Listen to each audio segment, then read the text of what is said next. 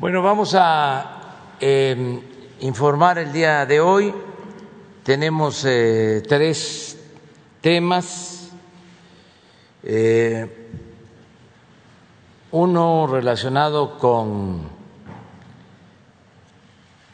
el informe de los documentos que se encontraron en el gobierno sobre lo del el espionaje que hacía esta empresa de Pegasus, los contratos que eh, se hicieron desde el gobierno de Calderón y más con el gobierno de Peña Nieto. Entonces van a darse a conocer estos eh, contratos que se están entregando a la Fiscalía General de la República. Lo otro que se va a tratar es el quién es quién en las mentiras. Y también vamos a informar sobre lo que se está haciendo en San Luis Potosí, lo de la eh, Sierra de San Miguelito. Son los tres temas.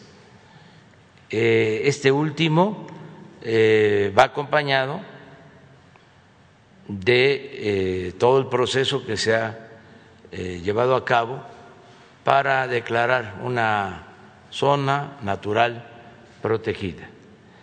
Entonces, comenzamos con Rosa Isela este, sobre estos contratos.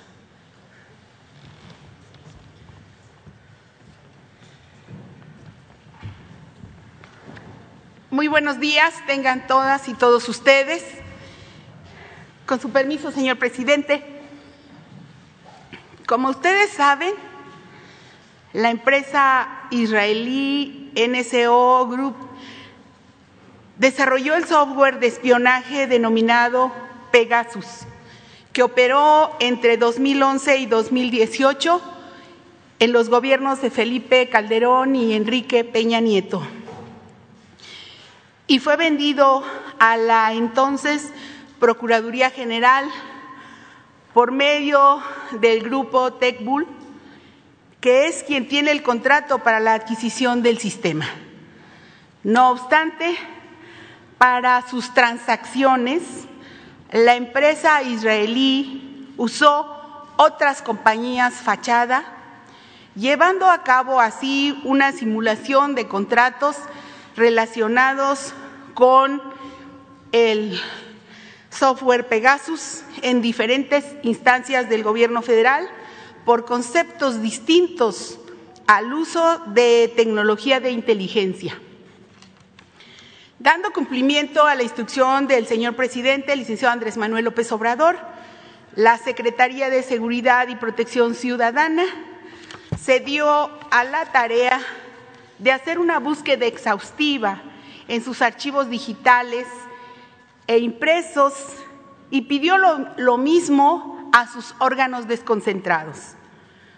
Como resultado de esta búsqueda, se encontraron 31 contratos con empresas vinculadas en sus actividades al, grupo NCO que vienen de la siguiente manera.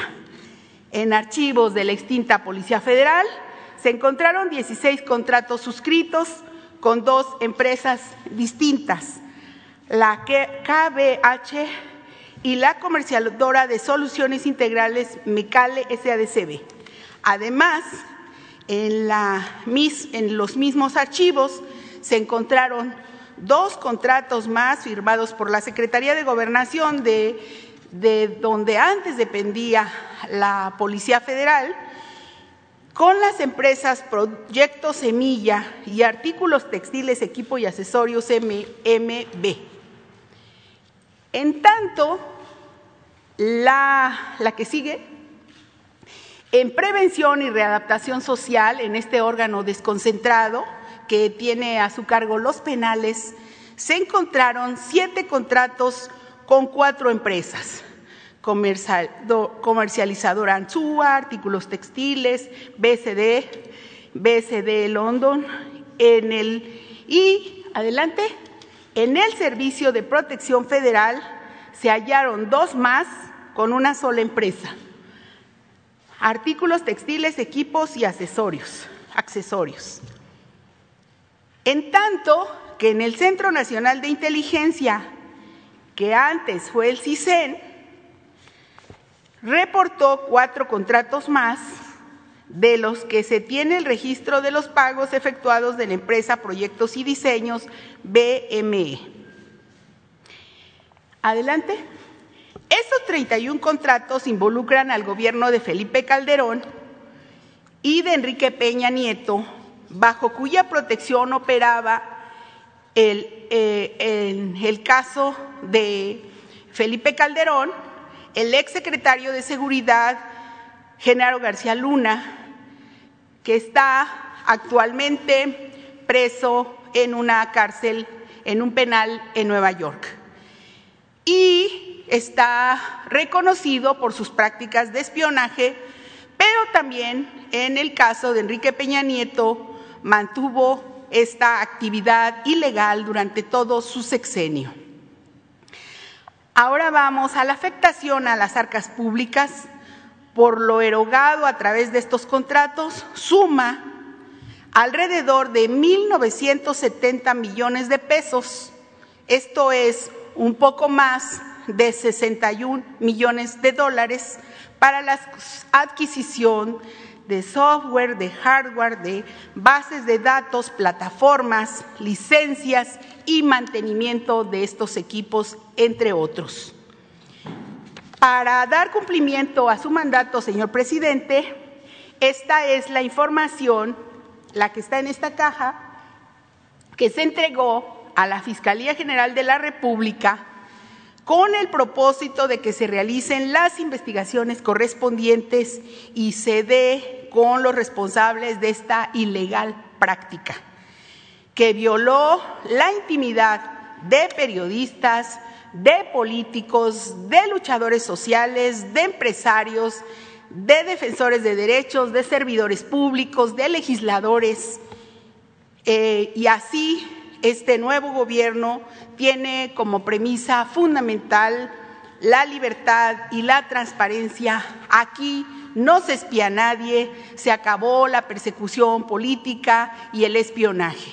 Muchas gracias por su atención y gracias que nos permiten servirles.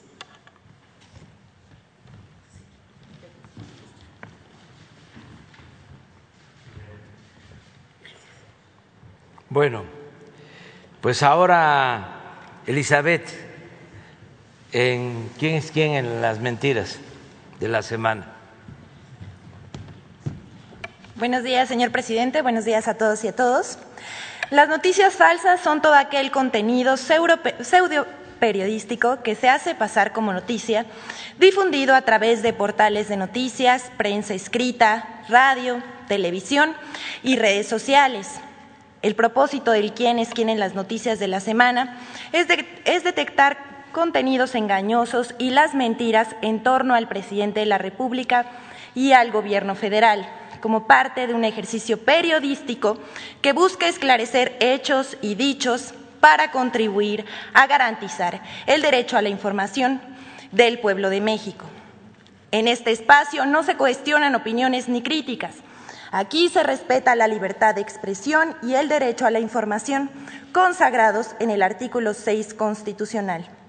Para este Gobierno es fundamental mantener este diálogo circular donde se garantice el ejercicio, eh, el ejercicio de la denuncia y del derecho de réplica. Aquí no se denigra el trabajo periodístico, se cuestionan y se exhiben las mentiras y la corrupción. Bueno, en la sección de hoy tenemos varios ejemplos de información engañosa y maliciosa.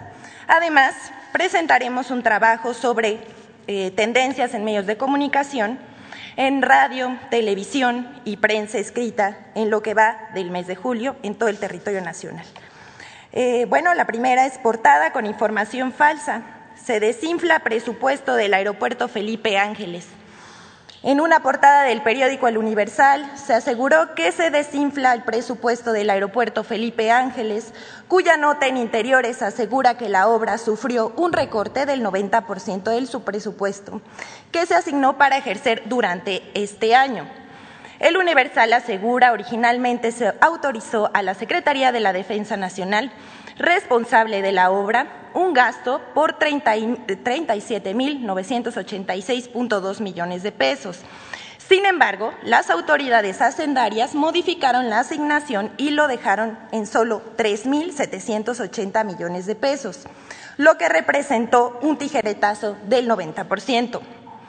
Esta información es falsa. La Secretaría de Hacienda informó que en el periodo que comprende del 1 de enero al 15 de julio del 2021 se han ejercido 851 millones de pesos de recursos fiscales y 33 33 eh, millones de pesos a través del fideicomiso público de administración y pago de equipo militar. La nota del Universal tergiversa los números, ya que del presupuesto total del Aeropuerto Internacional Felipe Ángeles, 74.535 eh, millones de pesos. Únicamente falta que la Secretaría de Hacienda le asigne 33.195 millones de pesos que se pedirán en el último trimestre de este año. Bueno, la segunda nota es artículo de opinión de, de Economist se volvió una noticia nacional. Tenemos un ejemplo de cómo se crean noticias engañosas. La revista inglesa The Economist publica un artículo de opinión sobre la consulta popular en México, eh, que se volvió una noticia muy difundida por los medios mexicanos. Primero, llama la atención que un artículo de opinión se volviera primera plana y noticia principal en periódicos, eh, portales de noticias y noticieros de radio y televisión. En segundo lugar, el artículo titulado El presidente de México monta un espectáculo de prueba de sus predecesores, escrito por Michael Wright, se, burla del presidente y de manera engañosa hace ver que la consulta popular del primero de agosto y de la pregunta, la que dice pudo haber sido ideada por Cantinflas, son decisiones del presidente López Obrador al que acusa de montar una parodia del Estado de Derecho. Aclaramos que la redacción de la pregunta para la consulta corrió a cargo de la Suprema Corte de Justicia de la Nación y la organización de la consulta eh, popular del Instituto Nacional Electoral y no del presidente de México. Eh, bueno, queremos dar un dato relevante. Esto es 73 notas negativas sobre el artículo de The Economist. De este artículo de opinión se produjeron 73 notas negativas de prensa, radio y televisión, además de un sinnúmero de columnas y artículos de opinión en los que se hizo eco de la crítica al presidente. Bueno, ahora vamos a pasar al análisis eh, de las tendencias en los medios de comunicación. Eh, es un análisis realizado por la empresa Intelite esta muestra información generada en medios impresos, radio y televisión a nivel nacional en torno al presidente de México, Andrés Manuel López Obrador. Las cifras presentadas en este reporte son el resultado de una revisión de 543 medios a nivel nacional, divididos de la siguiente manera. 191 programas de radio, 279 programas de televisión, 28 periódicos, 45 revistas y el periodo eh, de análisis es del primero al 25 de julio. En el rubro de la evolución de la información por mes, la cobertura en cuanto al número de notas negativas por tema, hubo 109 notas eh, sobre la crítica de la eh, Comisión Interamericana de Derechos Humanos al supuesto estigma a los periodistas por parte de Andrés Manuel López Obrador. 110 de una nota sobre la postura de Coparmex, que calificó la creación de gas bienestar como una mala estrategia, y 73 notas sobre un artículo de opinión de la revista, que ya eh, acabamos de mencionar, de Economist que criticó al presidente de la República por la consulta popular del primero de agosto. Mientras que los temas que se posicionaron en positivo fueron 19 notas sobre el tema de que México va por la ruta correcta en el, en el primer gobierno de izquierda. 33 notas positivas de la nota sobre que el Ejecutivo Federal presentó el plan para la atención integral para Cananea y 27 notas sobre gas bienestar, que sin intermediarios permitirá un precio adecuado. En cuanto a los medios impresos con más menciones negativas sobre el presidente Andrés Manuel López Obrador, destacan Reforma, El Universal, El Financiero, El Economista y La Crónica. Por ejemplo, por cuatro menciones positivas del presidente, el periódico Reforma registró 99 negativas, 20 negativas por una positiva. En el caso del periódico El Universal, por cinco menciones positivas, registró 101 negativas, 20 negativas por una positiva también. El, el financiero registró cinco menciones positivas y 61 negativas, 12 negativas por una positiva. Y la crónica registró cinco notas positivas por 53 negativas, una positiva por 10 negativas. Ahora bien, entre los programas de televisión con más menciones al presidente de México destacan con Ortega las 10, que conduce Guillermo Ortega en el financiero Bloomberg. Registró dos menciones positivas y 28 negativas. Y al sonar de la campana, con cero menciones positivas y cinco negativas. De acuerdo al análisis en radio, es donde más ocurren menciones negativas contra el presidente Andrés Manuel López Obrador este medio destaca por su desproporcionado equilibrio en la información que presenta a sus audiencias. Por ejemplo, Noticias MBS primera edición, 29 menciones negativas y una positiva. En los tiempos de la radio, 30 negativas por 5 positivas. Sergio y Lupita en el Herardo Radio, 18 menciones negativas y 5 positivas. Ciro Gómez Leiva por las mañanas, 17 notas eh, negativas y tres positivas, perdón, menciones. Así las cosas, 28 menciones negativas y una positiva. Y Enfoque Noticias, primera emisión, 13 menciones negativas y una positiva. En tanto que en las columnas de medios impresos, 30% de las piezas periodísticas mencionan al mandatario federal de forma negativa, mientras solo el 3% de manera positiva. Esto equivale a 617 eh, menciones negativas por 55 positivas en lo que va del mes. Aquí también destacan tres medios, el Universal, el Reforma y el Financiero. Por ejemplo, el Universal registró 69 menciones negativas y solo tres menciones positivas, mientras que Reforma produjo 60 menciones negativas y una positiva. El Financiero, 41 eh, menciones negativas y una positiva. El Heraldo, 40 negativas y 6, y 6 positivas. El Economista, 37 negativas y una positiva. Milenio Diario, 22 negativas y una positiva. El Sol de México, 25 negativas y 2 positivas. Y la Crónica, 26 negativas y 0 positivas. Finalmente, presentamos en este espacio los líderes de opinión con más menciones negativas hacia el presidente López Obrador. Se encuentra Pacaso, Joaquín López Dóriga, Mari Carmen Cortés, Mario Maldonado, entre otros. Este análisis habla por sí solo. Saque usted sus conclusiones. Es todo, señor presidente.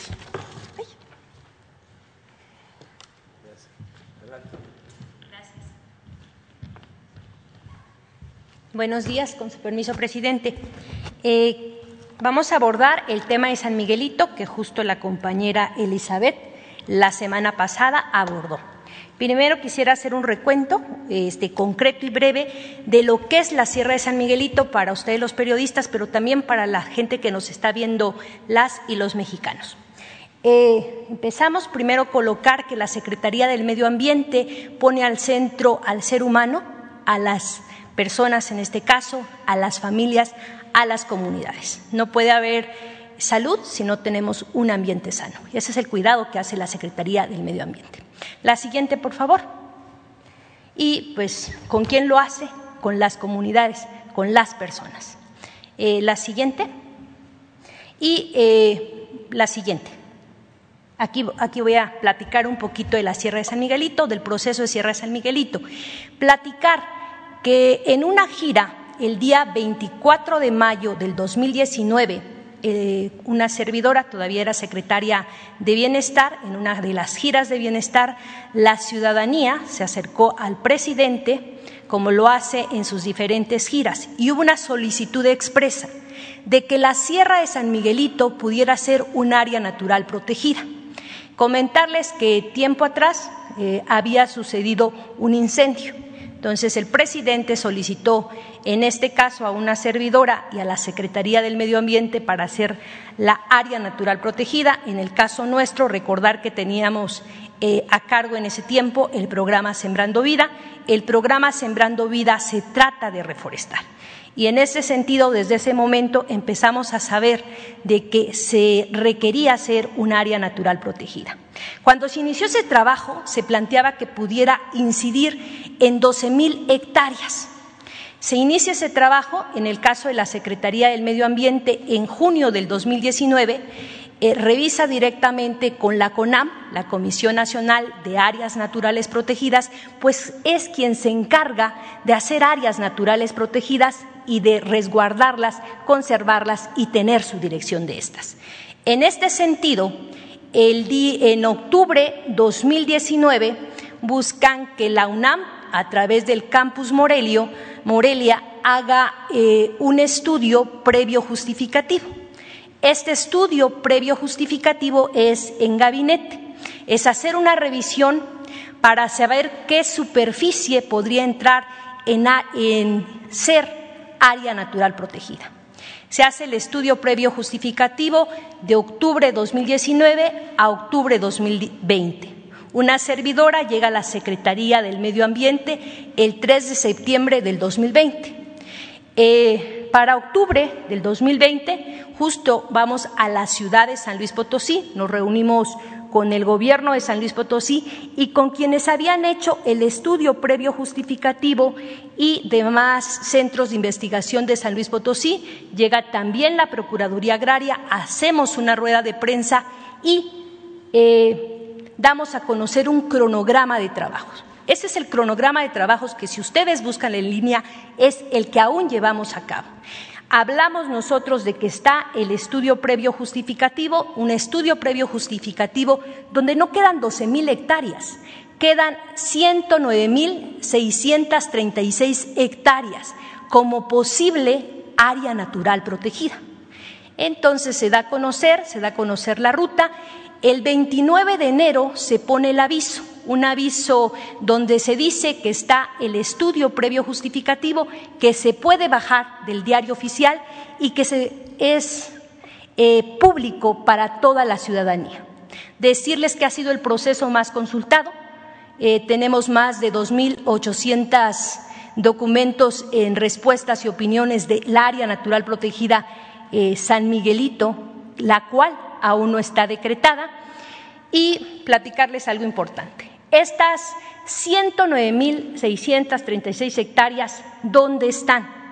Están en cuatro municipios, están en Mexic de Carmona, en San Luis Potosí, en Villa de Arriaga y Villa de Reyes. En estos cuatro municipios abarca 36 ejidos, dos comunidades, tierras comunales, y 17 hectáreas propiedad privada. Cuando se hace este estudio previo justificativo es en documento. Cuando se coloca el aviso el 29 de enero, sigue un proceso que se llama consulta, que hasta el día de hoy sigue vigente. Se empieza la consulta en febrero y seguimos en consulta. ¿A quiénes tenemos que ir a consultar? Tenemos que ir a consultar a las y los propietarios de la tierra. Se hacen las asambleas ejidales en conjunto con la Procuraduría Agraria, que son los visitadores agrarios, para dar a conocer qué es un área natural protegida, qué implicaría que su territorio eh, estaría en un área natural protegida, porque después de un decreto de área natural protegida viene lo que es un plan o programa de manejo de área natural protegida. En este sentido, lo que se ha hecho es informar directamente a estas asambleas. Se ha ido también a las dos comunidades y en ese proceso se está. También la ciudadanía puede tener opinión y se puede recibir la opinión. Decirles que ha sido muy, muy consultada eh, para llegar, si es que llegamos a tener en sí el decreto del área natural protegida. Se sigue este proceso. La siguiente, por favor. Esto es la parte del proceso. Este es el área natural protegida, lo que estamos platicando. Adelante. Adelante. Y ahora sí, eh, me voy a ir hasta las tres láminas finales. En donde dice argumentos, las tres láminas. Eh, adelante, por favor, con la primera. La primera, la primera para darle respuesta. Dice eh, el señor Hernández. Grandes empresas inmobiliarias depredadoras y especializadas en corromper autoridades y políticos, eh, candidatos y campañas son beneficiados por la Semarnat. Alude a mí, a María Luisa Álvarez González. Urge que el presidente, nuestro presidente, licenciado Andrés Manuel López Obrador, cumpla con el compromiso. Así de claro. En la cuarta transformación no estamos nosotros coludidos con nadie. Y hacer un área natural protegida es proteger al pueblo de San Luis y también a las mexicanas y a los mexicanos. La siguiente, por favor. En este argumento dice eh, que se pretende convertir la Sierra de San Miguelito en una reserva protegida, pero quitando 1.805 hectáreas. No hemos quitado nada porque se está en proceso de consulta, no se está decreto como tal. Este es el proceso donde se puede opinar. Decirles que las y los propietarios de la tierra tienen el derecho y la facultad de saber qué se quiere hacer justo en su tierra, pues son los posesionarios legítimos. Adelante. Y este sí es un disparate, donde compara que lo que se hizo con una minera de 373 hectáreas pareciera un área natural protegida. Es un disparate, no podemos comparar. Minería a cielo abierto termina con la parte ambiental, termina con el suelo, con la flora, con la fauna, acaba el agua. ¿Qué es lo que hace un área natural protegida? Conserva, protege, y protege ese espacio como un espacio de vida, pero lo protege directamente con la gente. Por eso entran los planes de manejo, porque quienes se vuelven defensoras y defensores, guardianas y guardianes del área natural protegida es directamente la gente que está ahí, que está en esos ejidos y en esas comunidades. En ese respeto es lo que nosotros hacemos directamente con la Comisión Nacional de Áreas Naturales Protegidas, pero también como Secretaría del Medio Ambiente. No solo San Miguelito está en este planteamiento, también tenemos el planteamiento de hacer área natural protegida, lo que es el Valle de Texcoco, y a petición directa de nuestro presidente, porque ahí están los reservorios de agua de la Ciudad de México. Con esto terminaría y sé que también vino gente de San Luis eh, que estaremos esperando en la Secretaría del Medio Ambiente para platicar y dialogar con ellas y con ellos.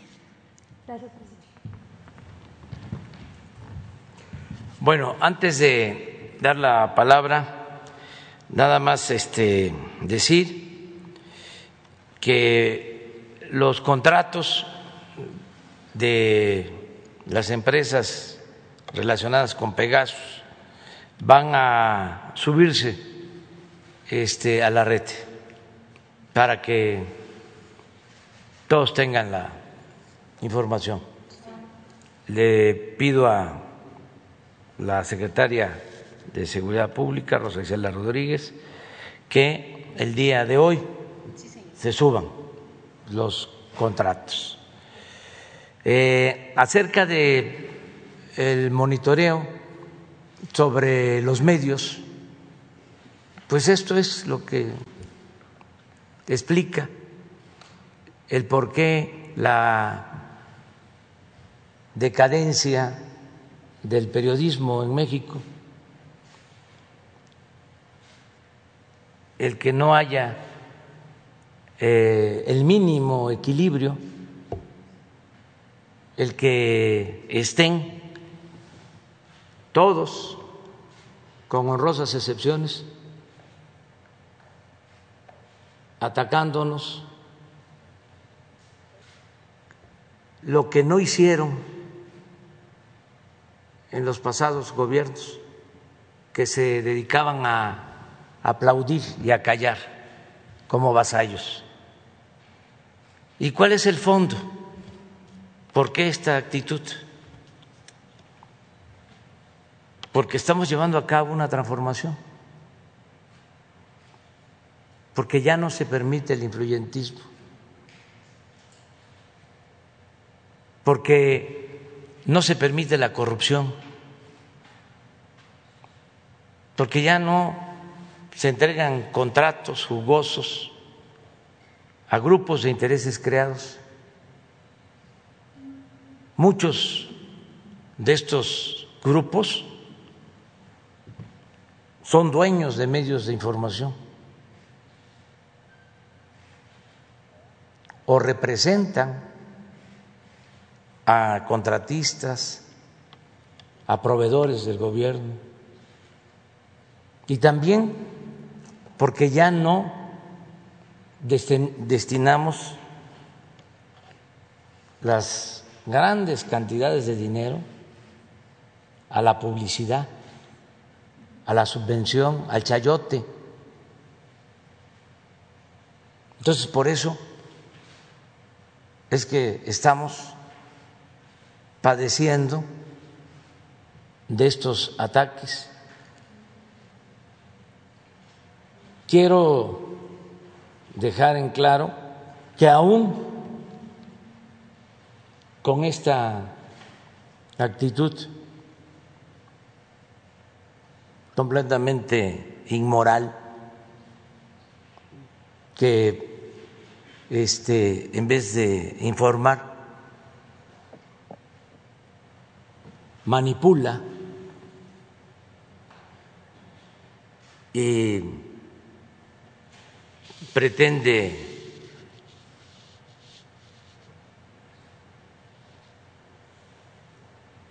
incidir en la opinión de la gente, aun con el daño que causan, lo tóxico que son todas estas informaciones, el odio que generan,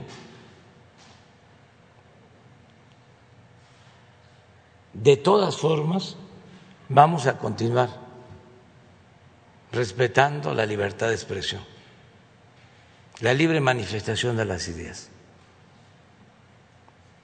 Nadie va a ser perseguido, nadie eh, va a ser sancionado, censurado por ejercer el periodismo. Solo nos reservamos el derecho a la réplica, el que estemos informándole al pueblo del comportamiento de los medios de información. Ayer hablaba yo de cómo en un periódico, en el Universal, se me calumnia, se habla de que mis hijos están metidos en negocios ilícitos relacionados con el huachicol, una gran mentira y hoy aparece eh, un desplegado de todos los columnistas de ese periódico diciendo que son libres.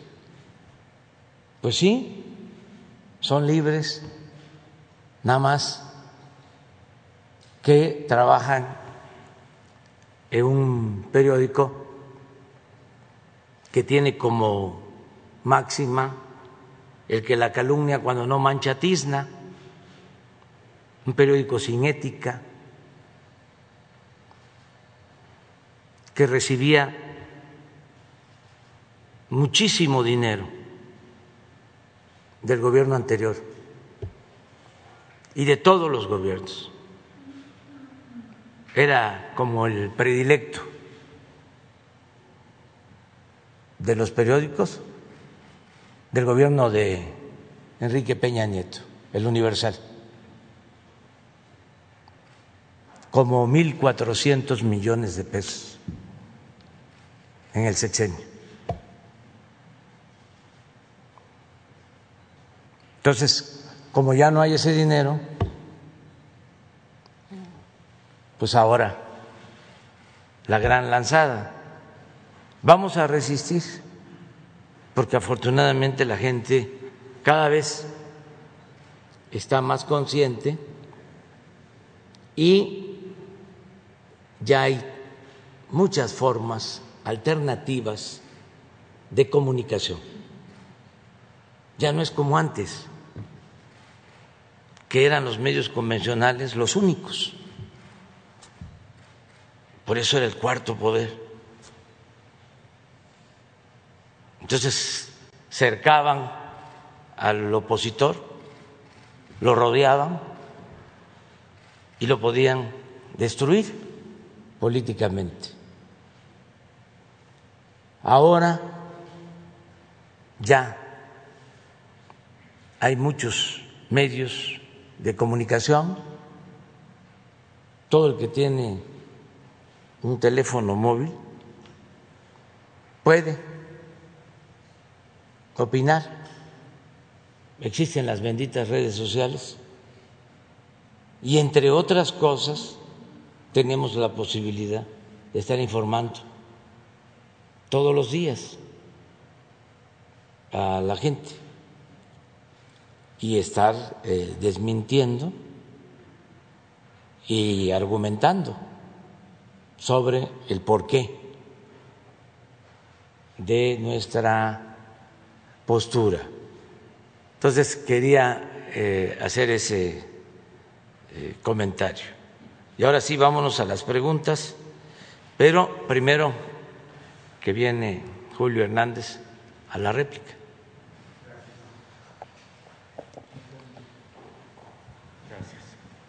Bien, eh, buenas, buenos días a todos. Gusto de estar entre compañeros, gusto de reivindicar el periodismo, gusto de decir que justamente lo que ha dicho el presidente de la República es eh, algo que comparto en lo general y que he practicado a lo largo de décadas de ejercer un periodismo crítico, independiente y honesto en todos los casos, sin excepción. Eh, la semana pasada fui señalado aquí de mentir en tres ocasiones, en un ejercicio que me parece a mí eh, desproporcionado, sin fundamento y sin la autoridad periodística correspondiente para ese ejercicio. Vengo pues aquí a señalar que no solo no he mentido, sino que tengo toda la documentación y la argumentación como periodista para mostrar que el fondo del asunto, que es finalmente lo que aquí importa, y ojalá el resultado del ejercicio que estamos realizando hoy, desemboque en la posibilidad de que se frene el proceso de supresión de 1.805 hectáreas, que son las codiciadas, que son las privilegiadas, que son las que interesan a los grupos de poder económico, que eso se pueda frenar y se pueda impedir. Tengo tres causas. El periodismo crítico, independiente, sin chayote, sin engaño, pero también sin mentiras, sin mentiras. Por otra parte, la defensa sin simulación del medio ambiente. Y en tercer lugar, la causa del proceso popular en busca de cambio que se ha instalado en este país, que requiere verdad y justicia. no solo los informes vehementes, no solo la palabrería, no solo el rollo burocrático, la verdad. Va pues la historia de lo que quiero señalar. De todo esto tengo imágenes que informé al coordinador de comunicación social, que las tenía disponibles para poder manejarlas y presentarlas en la pantalla. No tuve respuesta para saber cómo debería procesarse esto, lo tengo, lo presentaré en mi propio espacio finalmente, en, eh, en los espacios de las benditas redes sociales. Pero aquí va la historia, va el periodismo. Ayer escuché a la secretaria del Medio Ambiente decir que no conoce el proyecto Las Cañadas, que no lo conoce. Lo conoce medio San Luis, lo conoce muchísima gente. Imposible que no lo conozca, pero trataré de ayudar a que lo conozca. El 28 de agosto de 2019, en la sede del Instituto Municipal de Planeación de San Luis Potosí, Carlos López Medina, el empresario especializado en convertir zonas ejidales o comunales en lujosos desarrollos inmobiliarios, mostraba los detalles del proyecto Las Cañadas. 29 mil lotes para residencias que albergarían unas 140 mil personas de alto poder adquisitivo. Esto está en las imágenes que no podemos pasar, pero que tengo disponibles. Son del Canal 7 de San Luis Potosí. Un ambicioso proyecto a desarrollar en 2.068 hectáreas, entre las cuales están justamente las 1.805 de las cuales estamos hablando y que se dice que está aún en consulta. El empresario López Medina dijo, analizamos todo el entorno de San Luis Potosí, todos los alrededores, y llegamos a la conclusión de que el mejor terreno para hacer un desarrollo grande, importante, que le aporte a la ciudad de San Luis Potosí, era precisamente el terreno propiedad de la comunidad de San Juan de Guadalupe. Ahí está en el video del Canal 7. También se presumió la conectividad de las cañadas con la zona industrial de la ciudad. Para ello, con fondos públicos, se está construyendo una vía alterna, una supercarretera financiada por el gobierno del Estado con el apoyo económico del gobierno federal. La seguridad empresarial de decir que se va a realizar ese proyecto proviene de la oportuna compra de votos de los comuneros. En julio de 2019, secretaria Albores, el constructor López Medina había solicitado a los comuneros que firmaran un contrato de reconocimiento y ratificación individual del previo contrato de asociación en participación que los había enganchado. A cambio de ceder sus derechos a las cañadas en calidad de socios, los comuneros recibirían al firmar 23.860 pesos con 60 centavos. Luego recibirían 59.701 pesos con 49 centavos. De eso tengo el testimonio que debería estar en esa pantalla. Ahora, en julio de 2021, en este mes, en este, para cerrar, para amacizar el trato, la empresa desarrolladora denominada Horizontes en el Espacio adelantó 10 mil pesos a los comuneros mediante una cuenta que se puede investigar. Es la 0052 13 06 10 21 del Banco Bambajío. No solo eso, puse en mis redes el video en el que se ve al presidente del Consejo de Vigilancia de la comunidad de San Juan de Guadalupe y anexos recibiendo el año pasado 11 mil pesos en efectivo para agilizar trámites y con la promesa de que luego habría más dinero. Pero cierro esta parte señalando que la propia Semarnat comunicó por la vía del órgano desconcentrado de la Comisión Nacional de Áreas Naturales Protegidas, mediante el oficio DGCD, diagonal 250, diagonal 2021, este 4 de junio de este año, el director general de Conservación para el Desarrollo, César Sánchez Ibarra, comunicó que las famosas 1.805 hectáreas de San Miguelito quedarán excluidas de la protección ecológica de esa sierra. Así lo envolvió para regalo, secretaria. Dijo, se respetarán 1.805 hectáreas al norte de la comunidad y se excluyen del proyecto presentado en el citado aviso. Ese respeto, entre comillas, significa que esas hectáreas en las que casi dos años atrás se había anunciado que se construiría el proyecto residencial de las Cañadas, quedan fuera de la regulación del área natural protegida.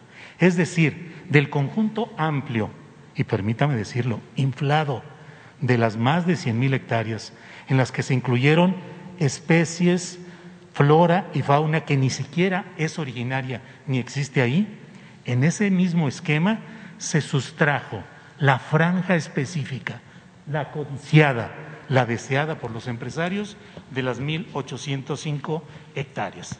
Decisión de los comuneros mediante estos procesos es muy conocido en San Luis Potosí y en todo el país cómo se realizan este tipo de cosas. Eh, respecto a la comparación entre lo sucedido en Cerro de San Pedro, donde se aprobó una concesión de explotación depredadora por Vicente Fox a la empresa minera San Javier, ha de decirse que la materia del negocio es distinta, claro, claro. Minería en un caso, fraccionamiento de lujo en otro, pero son similares los procedimientos, similar la legalidad, entre comillas, a modo, y similares las excusas. Carlos Covarrubias y Mario Martínez, fundadores y líderes del Frente Amplio, opositor a la depredación ya consumada del Cerro de San Pedro, me pidieron que le dijera al presidente López Obrador que lleva casi tres años en el poder y no ha hecho absolutamente nada justiciero en ese tema. Comillas, hoy eres presidente, pero Cerro de San Pedro se mantiene tan olvidado como la única vez que estuviste ahí. Agregan Covarrubias y Martínez, comillas. Lo que dijo el periodista Julio Hernández no es mentira. Nosotros reiteramos su dicho Dos puntos. El acto de barbarie que se hizo en Cerro de San Pedro y ahora se pretende con la Sierra de San Miguelito es exactamente igual. Don Mario Martínez, por cierto, y Carlos Covarrubias están aquí afuera de este palacio junto con algunos potosinos que con mantas y pancartas expresan su repudio al proyecto Las Cañadas y a la complicidad de la Semarnat y otras autoridades. Busqué en ejercicio periodístico, por equilibrio, una entrevista con la secretaria Albores. Canceló minutos antes del momento en el que estaba concertada, sin mayor explicación. Los activistas, con el senador Elí César Cervantes, solicitaron también audiencia y no se les concedió, se les canceló también de último momento. Sé desde ayer que los va a recibir después de haberse reunido con el senador Cervantes. Qué bueno que lo haga, qué bueno que lo haga después de que todo esto sucedió sin haber dado la cara antes, más que con boletines de prensa y con una relatoría que es una relatoría francamente em, eh, muy burocrática y que se desentiende de lo esencial, de que no hay más que una aplastante presencia empresarial en San Luis Potosí que se va a beneficiar de esas 1.805 hectáreas. Yo he escrito y reitero aquí, el punto de la verdad y la mentira es muy clara. Se va a segregar 1.805 hectáreas de ese proyecto del área nacional protegida en San Luis Potosí, sí o no. Uno. Y dos, ¿se va a realizar ahí ese proyecto de las cañadas tan cantado? ¿Sí o no? Dirá la secretaria que aún no se ha realizado eh, el estudio ambiental correspondiente. Claro que no, eso es más adelante, es después de que se establece eh, la, eh, la desincorporación de las tierras, la parcelización y la declaratoria del dominio de esas tierras. Después es como pensar que no se ha pedido un foco en la sala cuando todavía ni siquiera se empieza la construcción. Todo lo que estoy diciendo está fundamentado y está señalado. Quiero cerrar esta intervención eh, convocando a la señora Elizabeth García Vilchis a que tal como lo hacemos los periodistas de verdad, cuando uno se equivoca, lo reconoce y ofrece disculpas. Ojalá y después de todo esto haya eh, pues la congruencia en un auténtico ejercicio periodístico y haga lo que corresponde, señora García Vilchis. De no ser así, continuaré con acciones legales en el ámbito nacional y ante instancias del gremio, nacionales e internacionales, para que no se siga estigmatizando y difamando el ejercicio periodístico recto, honesto y crítico. Por otra parte, secretaria, ojalá y nos responda nada más eso. 1.805 hectáreas que van a ser para un proyecto empresarial. El tiempo lo va a demostrar y los hechos van caminando. Al presidente de la República, usted estuvo en San Luis Potosí, firmó de puño y letra el compromiso de un no a que se tocara la Sierra de San Miguelito. Lo hizo, firmó usted, fue la primera firma, se señala ahí el conocimiento de lo que pretende el empresario Carlos López Medina y además con un no con mayúsculas se comprometió a defender toda la sierra de San Miguelito, no solamente la parte que no interesa al señor López Medina y a otros inversionistas. También debo decirle, presidente, que a nivel nacional hay muchísimos focos rojos respecto a este mismo modus operandi, que finalmente permite agredir al medio ambiente. Gracias por su atención. Muy bien. Bueno, pues mire, este, ya se eh, garantiza el derecho de réplica y también el derecho a disentir, que es fundamental para la democracia. Solo aclarar que yo no conozco el proyecto este, inmobiliario, eh, no conozco al empresario. Pero firmó usted diciendo sí, Carlos López sí, que, sí, pero no conozco el proyecto. Firmó sin y conocer. Lo más importante de todo, yo jamás he actuado en contra de la gente, en contra del medio ambiente. Jamás. En toda mi vida. Y está claro de que no voy yo eh, a afectar ninguna área eh, natural, eh, sea protegida formalmente o no. Nosotros no vamos a dar ninguna concesión, ningún permiso que eh, vaya en contra del medio ambiente. Hasta ahora, hasta el día de hoy, este, no hemos actuado de esa manera y no lo vamos a actuar, no lo vamos a hacer por convicción. No somos iguales, Julio. Tampoco de este lado Sí, somos iguales. Sí, no somos iguales, este, no eh, coincidimos contigo eh, y no se puede comparar a nuestro gobierno con lo que hizo Vicente Fox de destruir el cerro de San Pedro por la minería. Nosotros no hemos dado una concesión para este, explotación minera.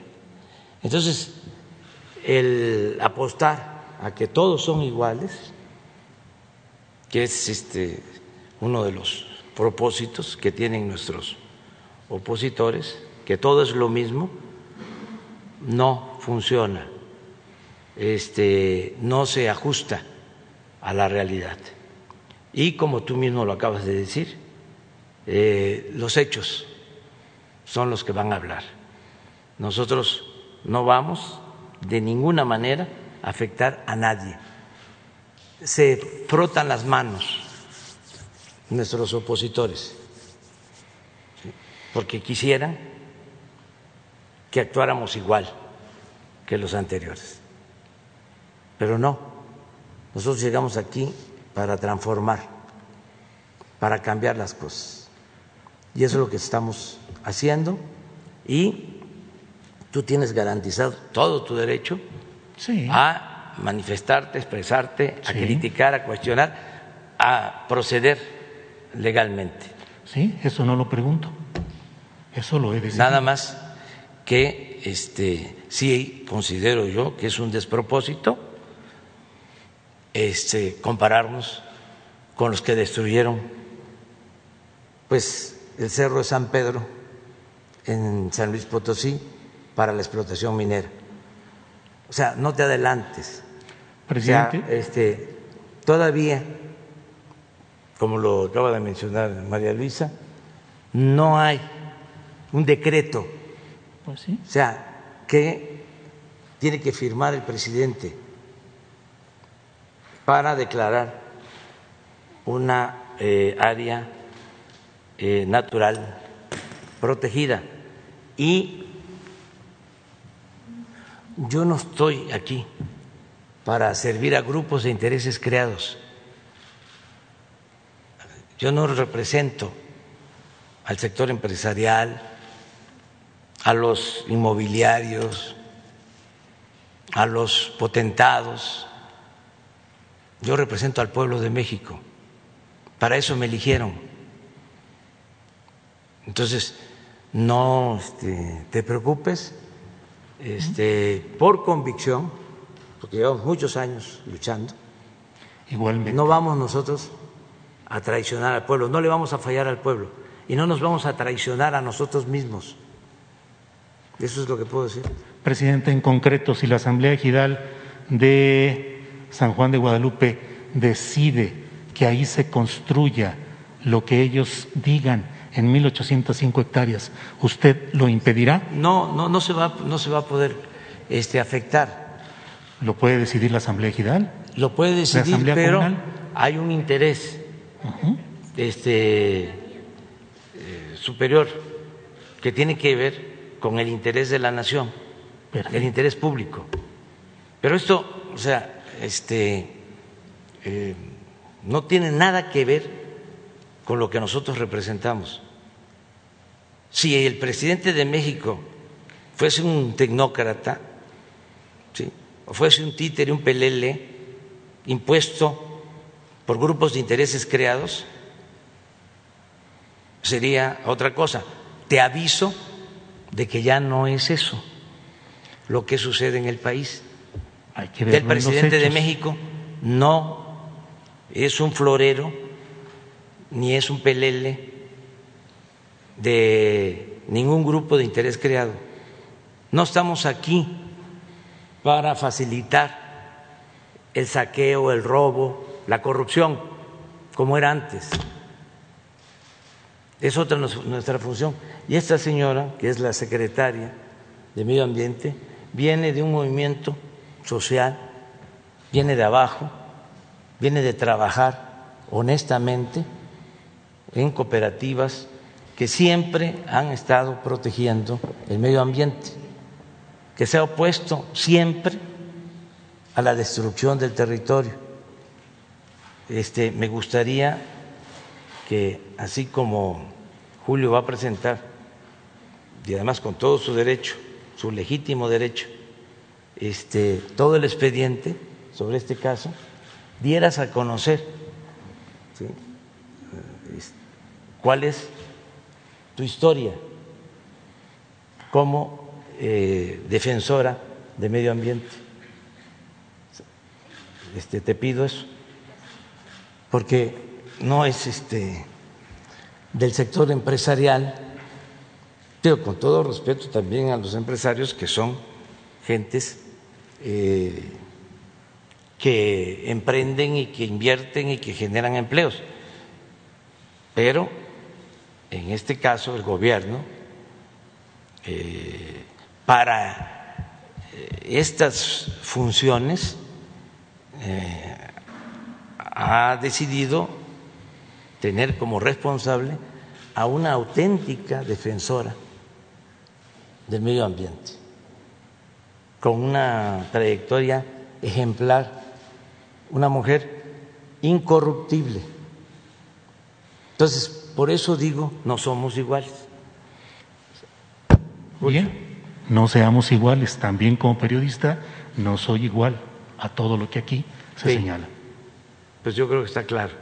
Está claro, y qué bueno que haya la postura que usted señala de que por el interés de la nación podrán frenarse este tipo de hechos, así haya una asamblea comunal que apruebe cesión de terrenos en 1.805 hectáreas en la Sierra de San Miguelito. Sí, y es por nuestra convicción, Sí, qué por nuestros principios, de siempre. Porque lo que estimamos más importante en la vida es nuestra honestidad. Por eso hemos resistido y vamos a seguir resistiendo. Eso es nuestro escudo protector frente a toda la andanada de los conservadores y de los medios de información al servicio de los potentados de México, que se sentían los dueños de México y ya no lo son. Ahora los dueños de México son todos los mexicanos, la gente más humilde hasta el que tiene más ingresos, todos. No es nada más un grupo, una clase, un sector. Ya no es la llamada clase política ni el cuarto poder. Ahora somos todos los dueños de México. Gracias, Julio. bueno, quedó presidente. una, una lista, una lista de Eduardo Esquivel de ayer. Buenos días, señor presidente. Buenos días, eh, funcionarias. Eh, Eduardo Esquivel Ancona, SDP Noticias. Yo quisiera preguntarle, señor presidente, si ya se tomó una decisión sobre el proyecto del Zapotillo, tanto la presa como el acueducto. Sobre todo me preocupa mucho lo del acueducto porque el 25 de agosto del 2017, el grupo Abengoa, que es una empresa española de la realeza española, este, renunció sin, eh, sin, eh, sin, eh, responsabilidad al título de concesión y solicitó a la Conagua un pago por 2.378 millones de pesos. Este, es- esta empresa ti- tiene, solo construyó dos kilómetros de los 140 que tenía que hacer desde el 2011. Entonces, y tuvo préstamos y apoyos no recuperables de Fonadín y, y de Banobras un préstamo y Banobras en, eh, en noviembre del 2020 le está pidiendo el pago porque no han pagado, dejaron de pagar por, dos mil, por más de dos mil millones de pesos. Entonces, quisiera saber si ya usted se ha reunido con el gobernador de Jalisco y este, si ya tienen una decisión sobre ese tema. Bueno, eh, es un asunto, ya lo hemos comentado aquí, pero no está de más este, repetirlo.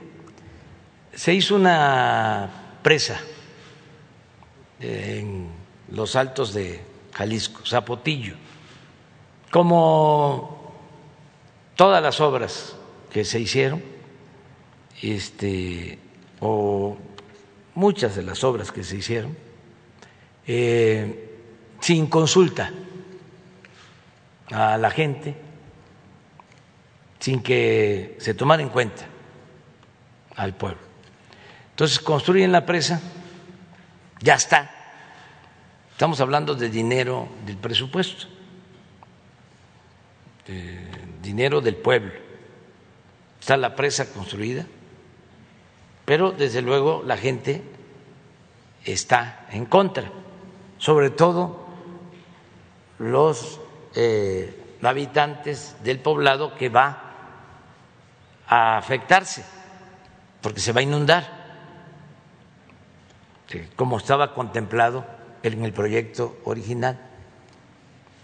Entonces, esto comenzó en los gobiernos anteriores está parada la obra desde hace más de tres años. Eh, es un asunto que se vio en la Corte, se decide de que la cortina de la presa eh, no tenga más altura de 80 metros, eh, no 120 como lo estimaba el proyecto original. De todas maneras, la gente no está conforme, está esa inversión ahí. Eh, resulta que si se queda la obra eh, inconclusa como está, de todas maneras va a requerir de mantenimiento porque se corre un riesgo de que una eh, inundación este, se destruya lo construido y se afecte este, a la población y se causen desgracias. Entonces, eh, esa presa la construyeron porque se pretendía llevar agua a León, Guanajuato, y por eso lo de El acueducto. el acueducto, que se contrata con una empresa española A Bengoa. para variar. Sí. Este nos queda ese problema, nos heredan ese problema, estamos buscando la forma de resolverlo. Voy a, a ir a hablar con la gente allá, este, para buscar opciones, buscar alternativas eh, con el propósito de que no se tire a la basura todo ese dinero. A ver si se busca una opción, una alternativa, como lo hicimos con los gasoductos, como lo hicimos con los reclusorios. Eh, estoy viendo que de los que más me atacan es el financiero, imagínense, pues cómo no me va a atacar si recibió una concesión el dueño del financiero para eh, construir un reclusorio donde hay que pagarle como 4.500 pesos diarios por recluso. Muchísimo dinero. este, y además al dueño del financiero le dieron un crédito en el sexenio pasado, Nacional Financiera, de 120 millones de dólares. Entonces, como ya no hay nada de eso, pues están molestos. Pero los que nos están este, escuchando, ¿qué opinan? ¿Le seguimos dando o aguantamos los cuestionamientos del periodismo, entre comillas? Entonces, en el caso del Zapotillo, pues tenemos este asunto pendiente. Eh, desde luego, vamos a defender el que esta empresa española pues no eh, lucre, porque fíjense, el colmo es que les daban los contratos eh, leoninos con todas las ventajas, porque si eh, se paraba la obra, porque la gente decía, aquí no pasa eh, el, tubo, o por cualquier otra razón, había que pagar una multa. Esto viene en los contratos. Eh, aparte de eso, lo que invertían era dinero de crédito que otorgaba el mismo gobierno a través de la banca de desarrollo. todo por influyentismo. Y apoyos no recuperables de, del FONADIN. Sí, sí, sí, a, este, eh, apoyos a fondo perdido, es decir, subsidios eh, que se entregaban. Entonces, estamos viendo eso que tú eh, acabas de plantear, se está analizando, estamos hablando con el gobierno de Jalisco para ver qué solución se encuentra hasta ahora. Este, no hemos podido llegar a un acuerdo y no solo es esto, pues es el resolver el que se siguiera construyendo el tren Toluca, Ciudad de México, arreglar con los campesinos por las afectaciones. Afortunadamente se resolvió. Tenemos que seguirlo, el derecho de vía, y seguimos ya construyendo y vamos a terminarlo. Eh, la planta de generación de energía eléctrica, la termoeléctrica de Morelos, también afortunadamente ya se llegó a un acuerdo, pero estuvo la planta tanto tiempo parada que ha costado trabajo este, echarla a andar y estamos en eso para este, que continúe eh, funcionando. Entonces es esto de la, de la presa y vamos a, resolverlo de la mejor forma posible. Lo estamos atendiendo. En una siguiente pregunta eh, eh, quisiera saber, eh, congresistas de los Estados Unidos señalan, le mandaron una carta al presidente Biden, señalan la, los senadores encabezados por Ted Cruz señalan que hay violaciones al, al, Tratado de Libre Comercio por parte de México, al Tratado de, al TECMEC, no al ya que se han sobre todo en la parte energética. ¿No sería posible que, así como nos explicaron en una mañanera, todos los subsidios, si hay algo que va contra el libre comercio, es que empresas reciban subsidios?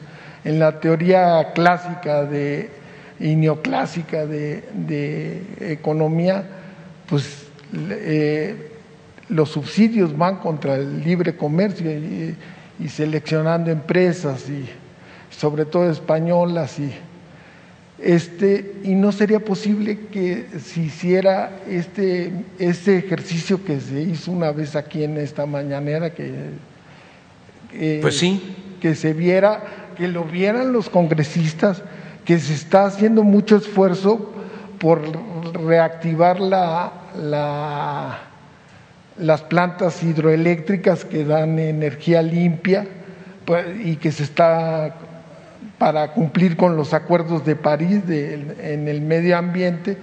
Eh, el mismo Reforma dice que sea este, más del 50% se ha subido la generación de energía eh, hidroeléctrica en comparación del año pasado. Entonces, yo creo que eso es, lo deberían de saber los, los congresistas y, ver que no se está violando en este sentido el TECMEC. ¿no? Yo creo que eh, se van a ir este, dando a conocer nuestras eh, acciones. Ya eh, se está haciendo una labor de parte de nuestro embajador Esteban Moctezuma para informar. Muchas veces este, es lo mismo, ¿no? Es este, desinformación. Eh, ayer recibí un informe de los ingenieros militares de que la Asociación de Pilotos de México pidió ir a ver el aeropuerto Felipe Ángeles a ver cómo se está construyendo. Y este quedaron pues muy satisfechos, que incluso volaron, este, despegaron del aeropuerto, están viendo que es una gran obra. Yo quisiera que todos los mexicanos pudieran ir. Cuando se terminó la pista militar, este, llegaron aviones, eh, hicimos una mm, evaluación y al día siguiente casi todos los medios, en vez de dar a conocer la información, como fue, hablaron de que eh, era un montaje, un poco lo que esta revista inglesa, porque tampoco hay mucha diferencia ¿eh? entre los periódicos de aquí con el New York Times, el Washington Post y estas revistas inglesas. Eh, hay una crisis del periodismo en el mundo por falta de ética. Imagínense lo que este, plantea la revista, ¿no? Completamente eh, desinformando. No tienen eh, ni eh, el mínimo mm, este, propósito de fundar sus notas, ¿no? no conocen de que existe en la Constitución el derecho a la consulta, que hay un procedimiento que este, lo solicita el Ejecutivo o lo pueden solicitar el Legislativo o lo puede solicitar el pueblo si reúne un número determinado de firmas y es la Corte la que este, definen, como aquí lo mencionó la compañera, muy bien, este, qué tipo de pregunta, si la pregunta es válida, no es válida. Entonces nos atribuyen a nosotros la pregunta cuando fue la Corte la que formuló la pregunta.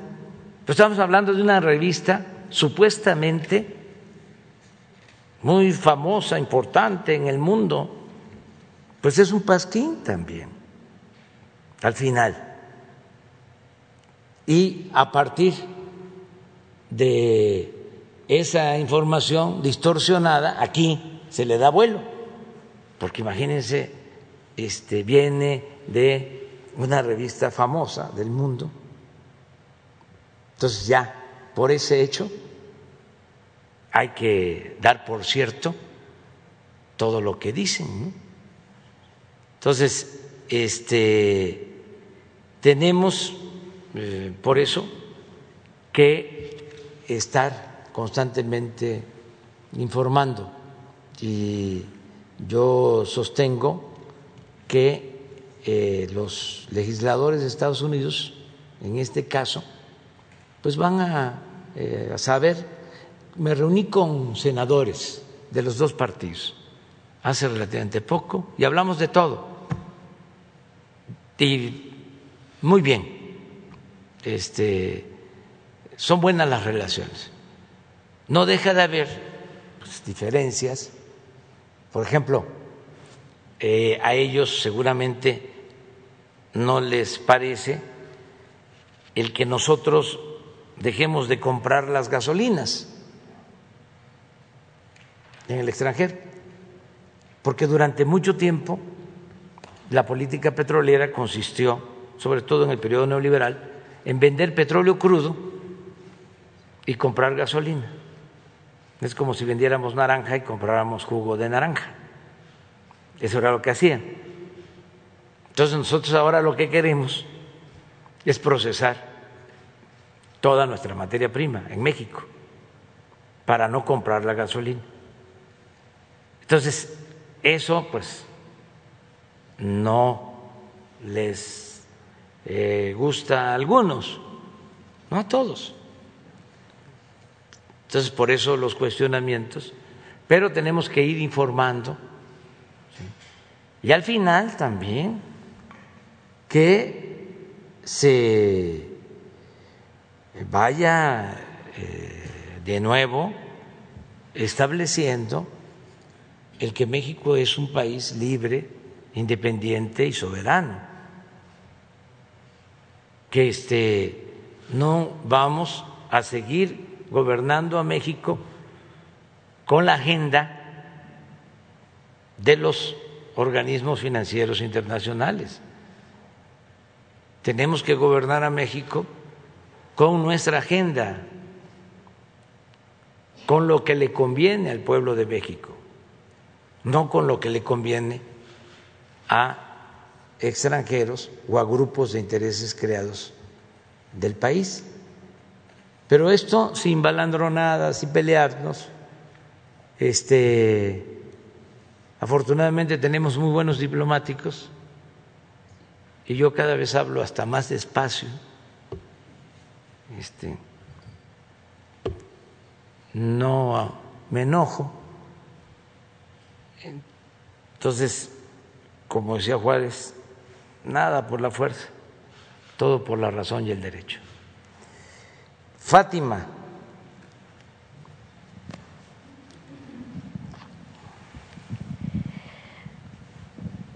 Buenos días, señor presidente. Fátima Ramírez, del canal Despertar Político, Charro Político, redes sociales. En días pasados, el Consejo General del INE acreditó que Samuel García financió su campaña electoral mediante un esquema ilegal de triangulación de recursos, que incluyó a su madre Berta Sepúlveda, a su hermana Silvia García y a Roberto García, su hermano, así como tres empresas fachada que comparten domicilio fiscal y de las cuales dichos familiares, incluso el candidato, son socios y accionistas de las mismas. De acuerdo con los datos mostrados, Samuel García recibió ilícitamente 14 millones de pesos, superando el tope que la ley marca para las aportaciones privadas, fijado en 7 millones de pesos por la Comisión Electoral Estatal de Nuevo León.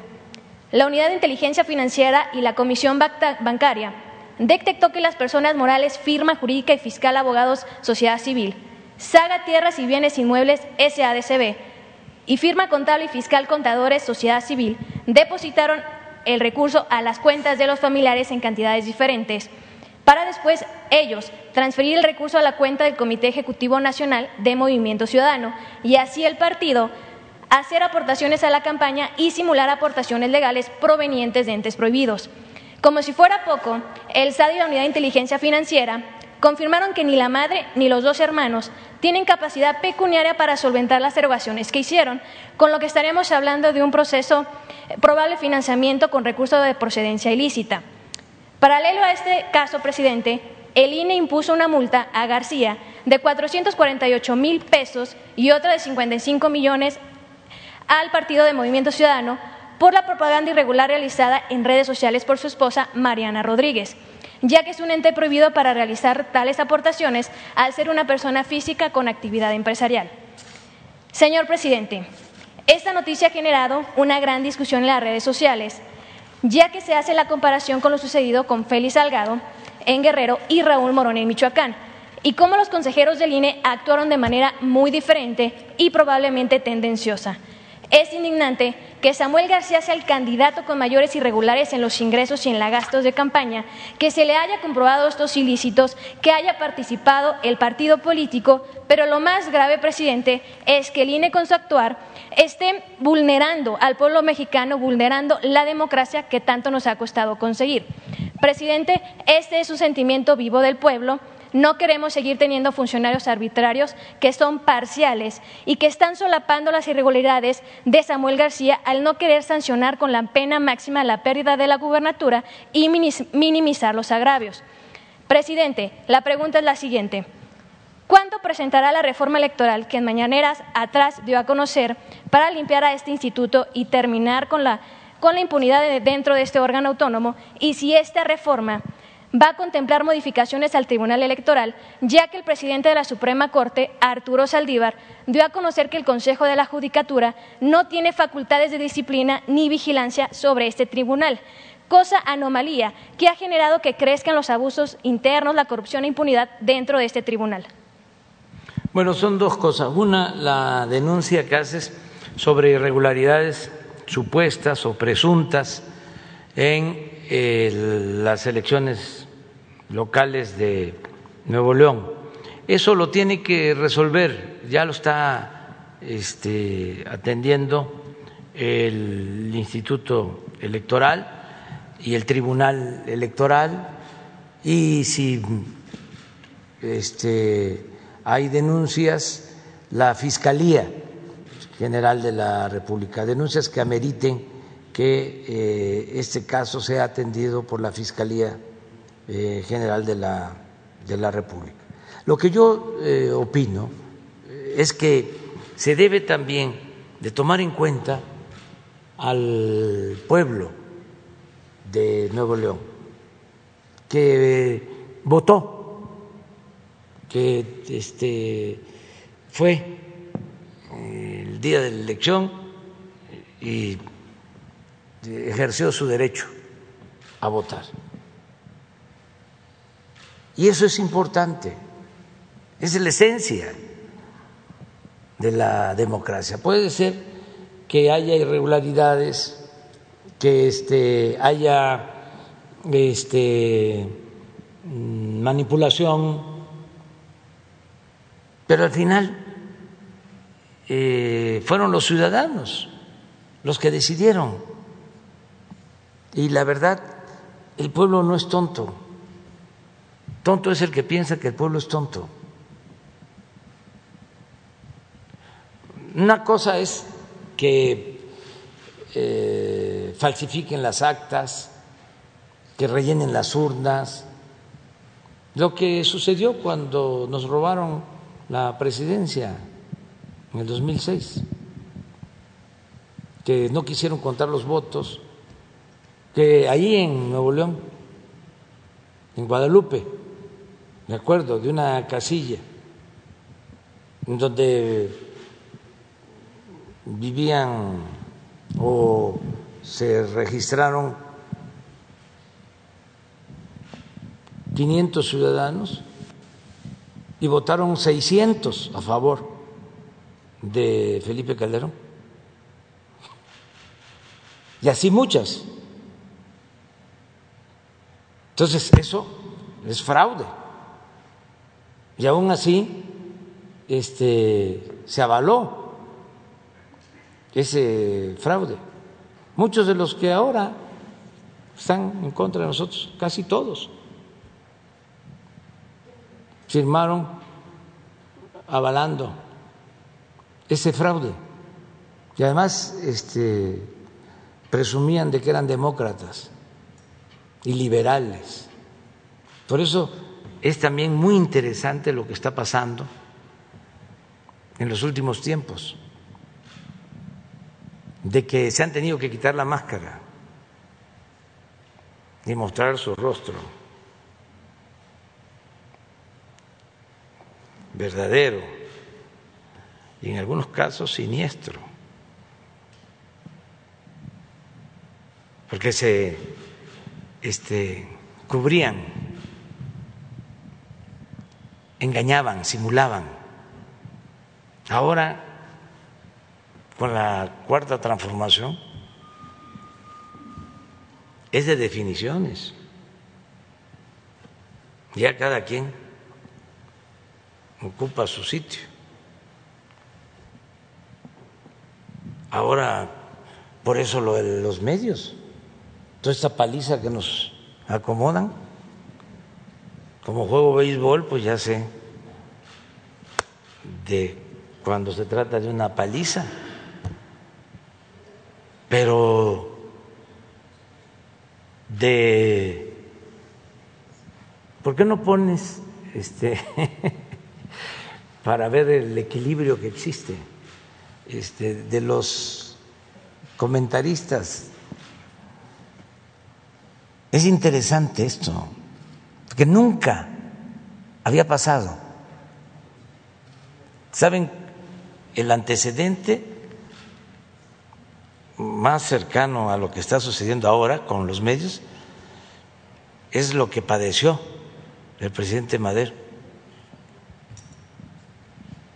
Nunca se había visto esto. Ese es bueno, no, pero hay uno en donde está opinión a favor y en contra. Sí, la de radio, que esa es buenísima. La de radio. Fíjense cuánta objetividad, cuánto profesionalismo.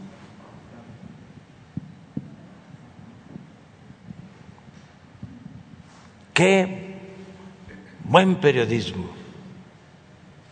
Es como rendirle homenaje a Zarco, a Daniel Cabrera, a los Flores Magón. ¿Qué estaría diciendo, por ejemplo, Miguel Ángel Granados Chapa? De los últimos. Aunque hay todavía algunos este, auténticos periodistas. ¿Pero esa de aquí es?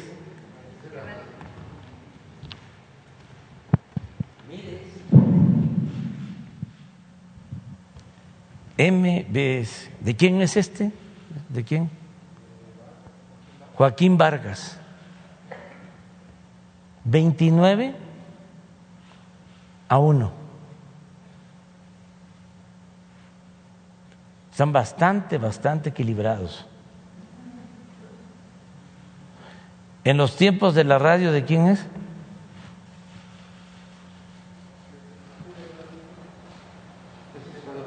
Radio Fórmula, también muy equilibrados, 39. Pero este de acá, así las cosas. ¿Quién es? ¿De qué radio?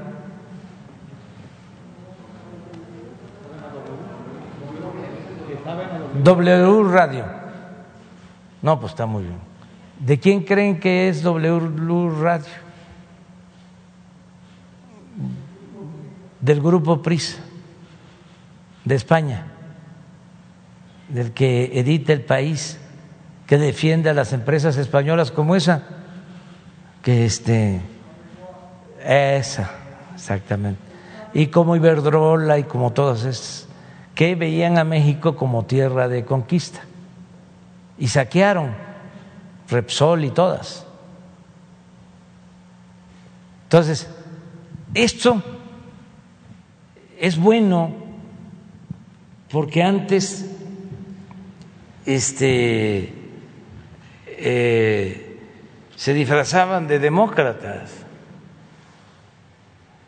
e independientes, que hubo un tiempo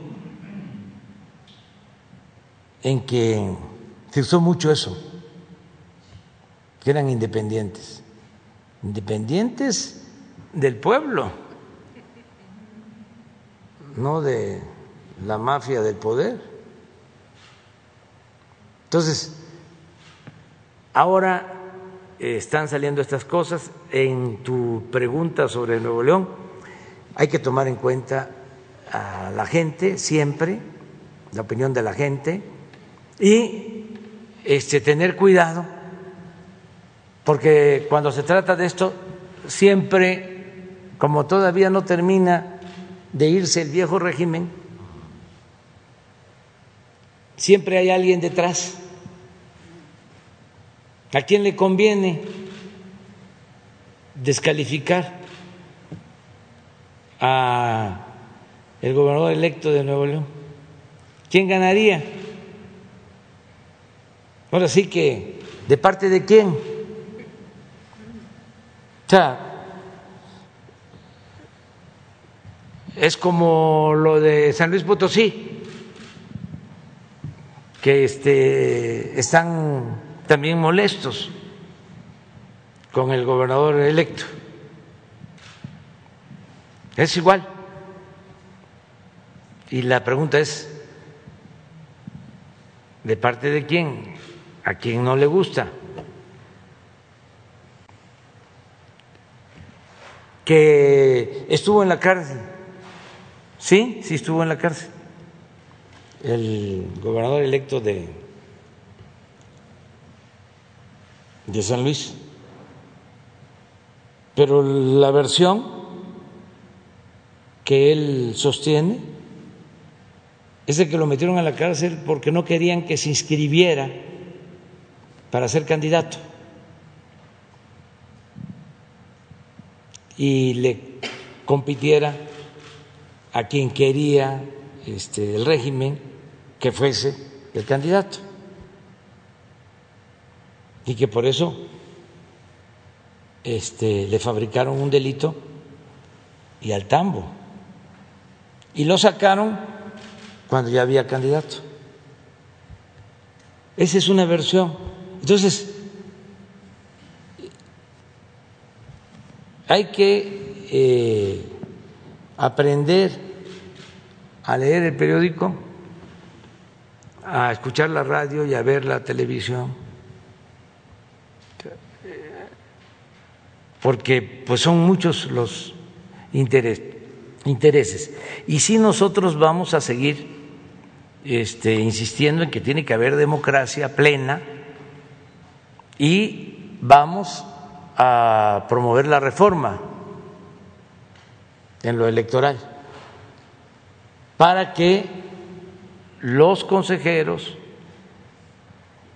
los magistrados electorales sean verdaderos jueces, que no estén al servicio de los grupos de intereses creados. Porque también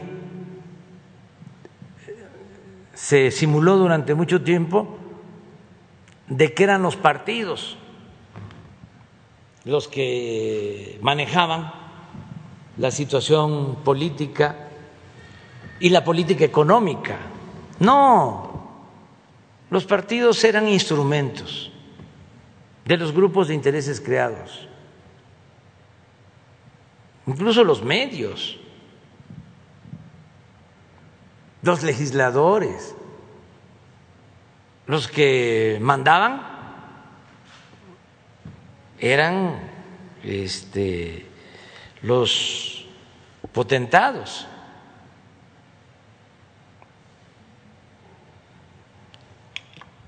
A ver que se tengan eh, demócratas, gente honesta, íntegra, en el INE, en el tribunal. Ahora que se va a llevar a cabo una consulta el domingo. Es de veras este, lamentable el papel de los medios. Nadie habla de eso. Al contrario, ¿por qué no pones lo de la revista inglesa? Sí, pero de cómo el milenio destaca la nota. En vez de estar alentando, porque es democracia participativa, para que avancemos y que sea el pueblo el que siempre tenga las riendas del poder en sus manos, en vez de eso, mire, esto lo observé. ¿Quién es? Ah, yo pensaba que era el periódico. Una cantinflada, cantinflas, la consulta. Este es el periodismo. Es una vergüenza. Entonces, que encontremos, que sí los hay, mujeres, hombres íntegros, rectos, demócratas, sinceros, para que sean los que conduzcan los procesos electorales. Porque eh, ahora supuestamente los nombran los partidos. Bueno, la simulación es tanta que es el nombramiento lo hacen los legisladores, pero no. son los partidos, pero tampoco son los partidos al final, son los grupos de intereses creados, porque pues también eh, participan a Krause y Aguilar Camín le apoyan los empresarios. Las corporaciones. Entonces, tenemos que buscar que en la reforma pues este haya elecciones limpias, se logre que haya elecciones limpias y libres y que no haya fraude electoral. Lo cuestiono, señor presidente, porque si la democracia, una real democracia proviene, tiene que ser garantizada por este órgano electoral que hasta el momento y actualmente no lo estamos viendo. Me parece gravísimo, primero, que no se hable del tema. La consejera del INE, eh, Carla Humphrey, dio a conocer que a pesar que el INE impuso las multas más altas de todos los procesos electorales, se quedó corto en las alcances y sanciones porque tenía evidencia de lavado de dinero, financiamiento ilícito proveniente de triangulaciones ilegales del gobierno de Tamaulipas y operaciones con empresa fachada para esconder aportaciones irregulares. Resulta que también la Unidad de Inteligencia Financiera hizo esta investigación y advirtió un entramado de operaciones ilícitas para que, desde cuentas asociadas a altos funcionarios del gobierno de Tamaulipas, financiaran la campaña electoral del candidato del PAN en San Luis Potosí para la gubernatura. Y a pesar de esto, a, pesar de que había 62 transferencias de 52 personas físicas y de tres personas morales ligadas a altos funcionarios del gobierno de Tamaulipas, los consejeros del INE pues decidieron, em, eh, em, pues no decidieron seguir con, el expediente, lo, decidieron archivarlo. Entonces me parece gravísimo que al hablar, primero, de que tenemos a un gobernador que es cabeza de vaca, que la Cámara de Diputados le quitó el fuero a través de un juicio, juicio político, que la Suprema Corte no resuelva el tema, que se esté, que esté dando vueltas pues eh, que estemos hablando de, dinero también probablemente desviado del gobierno de Tamaulipas y la autoridad electoral, que es la que debe de actuar facultada exhaustivamente para investigar estos casos, pues decida archivar el expediente y que no se hable de esto en, en los medios de información ni tampoco por los consejeros del INE. Sí, pero este, esperemos que las autoridades eh, respondan. Eh, yo no pierdo este, las esperanzas en que se reforme el Poder Judicial. Hace falta la reforma al Poder Judicial y que eh, la Fiscalía actúe este, con mm, rectitud y le tengo confianza al fiscal, es lo que puedo comentar, a Gertz Manero y sí vamos a presentar en su momento la reforma eh, electoral en el Congreso. Sé que no les va a gustar a muchos, pero tenemos que hacerlo. Este, entre otras cosas, es mucho el gasto, eh, cuesta mucho el aparato electoral, 20 mil millones de pesos. Entonces, eso no puede este, seguir eh, sucediendo y sobre todo pues tiene que ser eh, un organismo independiente, verdaderamente independiente, autónomo, que dé este, eh, seguridad, garantías a todos los mexicanos que no sea tendencioso, este, que no esté al servicio de nadie más que del pueblo. Entonces, eso lo vamos a presentar. Eh, viene de Demián Duarte.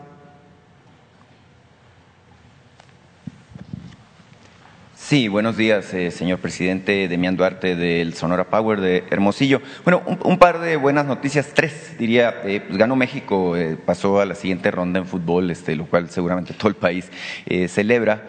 La otra es que empieza el béisbol, este, yo sé que pues es el deporte de su afición, empieza la selección de México eh, a competir y bueno, el béisbol regresa a las Olimpiadas, creo que es una gran, una gran noticia también. Eh, señor presidente, la economía. Eh, se dio a conocer el indicador global de actividad económica para el mes de mayo y es un buen indicador, tenemos un crecimiento del 25.3% para ese mes. parece en coincidencia con lo que usted hablaba hace unos días de la recuperación del empleo, bueno, que tenemos un ritmo este, que nos marca, válgame pues, esta idea de que podemos recuperar eh, todo lo que se perdió al calor de la pandemia. Eh, y bueno, pues siguen eh, los distintos grupos financieros, instancias, instituciones este, marcando y corrigiendo pues las proyecciones que se tienen, ¿verdad? Este, parece que el consenso es que vamos a crecer arriba del 6%, incluso en algunos casos se habla del 7%. En todo este ámbito de buenas noticias económicas, hay un indicador que me ha llamado poderosamente la atención. Hoy aparece el reporte trimestral eh, de la mayor empresa minera de nuestro país, que es Industrial Grupo México, eh, que controla eh, las acciones, las actividades de la mina de Cananea, entre algunas otras también están en Nacosari y en distintos proyectos mineros del país. su principal producto es el cobre. El cobre, bueno, tuvo un repunte importantísimo en los precios a futuro a 4 dólares con 63 centavos la libra. Es, un dato muy importante porque obvio tiene que ver con la recuperación global. Este, el cobre es un commodity indispensable para, la cuestión del desarrollo industrial. Eh, persiste en Sonora, y, lo tratamos aquí la última vez que, tuve el gusto de estar aquí en la mañanera, el tema del contrato colectivo de trabajo de la mina de Cananea. Eh, eh, hubo pláticas incluso mediadas este, por la secretaria Luisa María Alcalde, en donde se buscó que se respete esto que dice la Constitución, que el reparto de utilidades debe contemplar el 10% de las utilidades de las empresas. En el caso de Grupo México, las utilidades al segundo trimestre eh, repuntaron de tal modo gracias a estos precios que son del 200% más que lo que se observó el año pasado.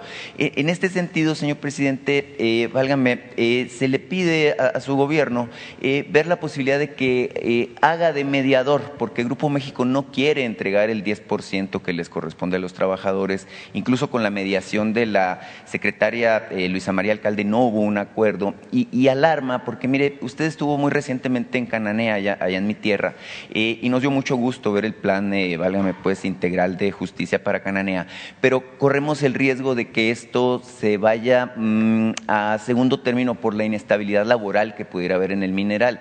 el 5 de agosto hay un emplazamiento a huelga, este, y bueno, los días corren rápido, hoy estamos este, si, mal no recuerdo, a día 27 eh, de julio, le quedan nueve días, válgame pues, para este plazo perentorio, y no se ve un acuerdo. Los trabajadores no quieren firmar el contrato si no se da la instancia del 10% y la empresa no lo quiere dar. Preguntarle, señor presidente, si existe la posibilidad de que medie eh, y bueno, que este fantasma de la huelga que se presenta nuevamente en Cananea, eh, bueno, pues pueda ser hecho a un lado gracias precisamente a un buen acuerdo. Sí, vamos a seguir. Ya se está eh, interviniendo, eh, pues buscando mediar eh, entre las partes y vamos a tomar en cuenta lo que tú estás planteando, ¿no? De este, seguirlo haciendo para que no estalle la, la huelga. la huelga es un instrumento legal, es una conquista del movimiento revolucionario de México del movimiento laboral, pero eh, se puede evitar si hay mediación, si hay buena voluntad, si hay conciliación y lo vamos a seguir haciendo. Eh, en el tiempo que llevo en el gobierno tenemos registradas nada más 20 huelgas en todo el país. La verdad, muy pocas, porque este, se ha eh, mediado y se ha buscado el acuerdo entre las partes. Y vamos a hacer lo mismo, porque en efecto este, no nos conviene que este, en eh, Cananea, que estamos buscando la reconciliación de todas las partes, porque este, hubo una confrontación se partió todo en pedazos, se dividieron los representantes de los trabajadores, se crearon varios sindicatos, este, se generó un movimiento en defensa del medio ambiente por eh, actos de contaminación de la empresa, eh, la autoridad eh, siempre tomó partido en vez de actuar con imparcialidad, siempre tomó partido, incluso eso llevó a la expulsión de Napoleón Gómez Urrutia. Entonces, ya regresó Napoleón, ya se está buscando un acuerdo, es buena la relación con los empresarios mineros. Entonces, vamos a eh, hacer todo lo que esté de nuestra parte, en este caso, para que no estalle la huelga y se logre pues, un acuerdo y que se tome en cuenta a los trabajadores, que se considere que son muy importantes las empresas, pero ¿qué hacen las empresas sin los trabajadores? Es muy importante la tecnología, pero ¿y los trabajadores? Son un factor decisivo en el proceso productivo. Además, si este, hay utilidades, si es un tiempo de prosperidad, pues hay que compartirla, ¿no? con todos. Pero bueno, vamos a, este, intervenir. Y me gusta mucho el estilo ese, ¿no? Porque primero, eso se llama este engode. Y ahí se los dejo de tarea. Este, que busquen qué cosa es el engode, porque me gusta mucho eso de que este, eh, ganó este, México en fútbol, este, eh, te faltó decir de que quedamos en cuarto lugar en softball, las mujeres fueron muy bien, las softbolistas muy bien, a punto de ganar medalla con las eh, softbolistas de Canadá. Este, y ahora viene el, el, béisbol, eh, vamos con República Dominicana, no está fácil, no es papita, pero los mexicanos eh, nos crecemos cuando se trata de competencias internacionales. Eh, y yo les deseo lo mejor a todos los deportistas nuestros, están eh, haciendo un gran esfuerzo.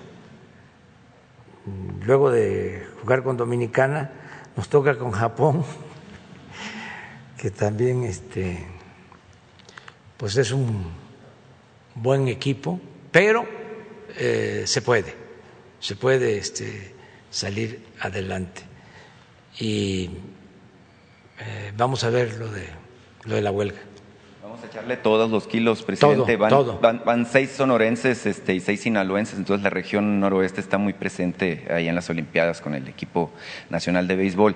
Eh, señor presidente, ya que estoy en la región eh, noreste de mi estado, Cananea, pues usted sabe, está muy cerca de Agua Prieta. Este, recientemente hubo una serie de trombas este, muy fuertes este, esta temporada.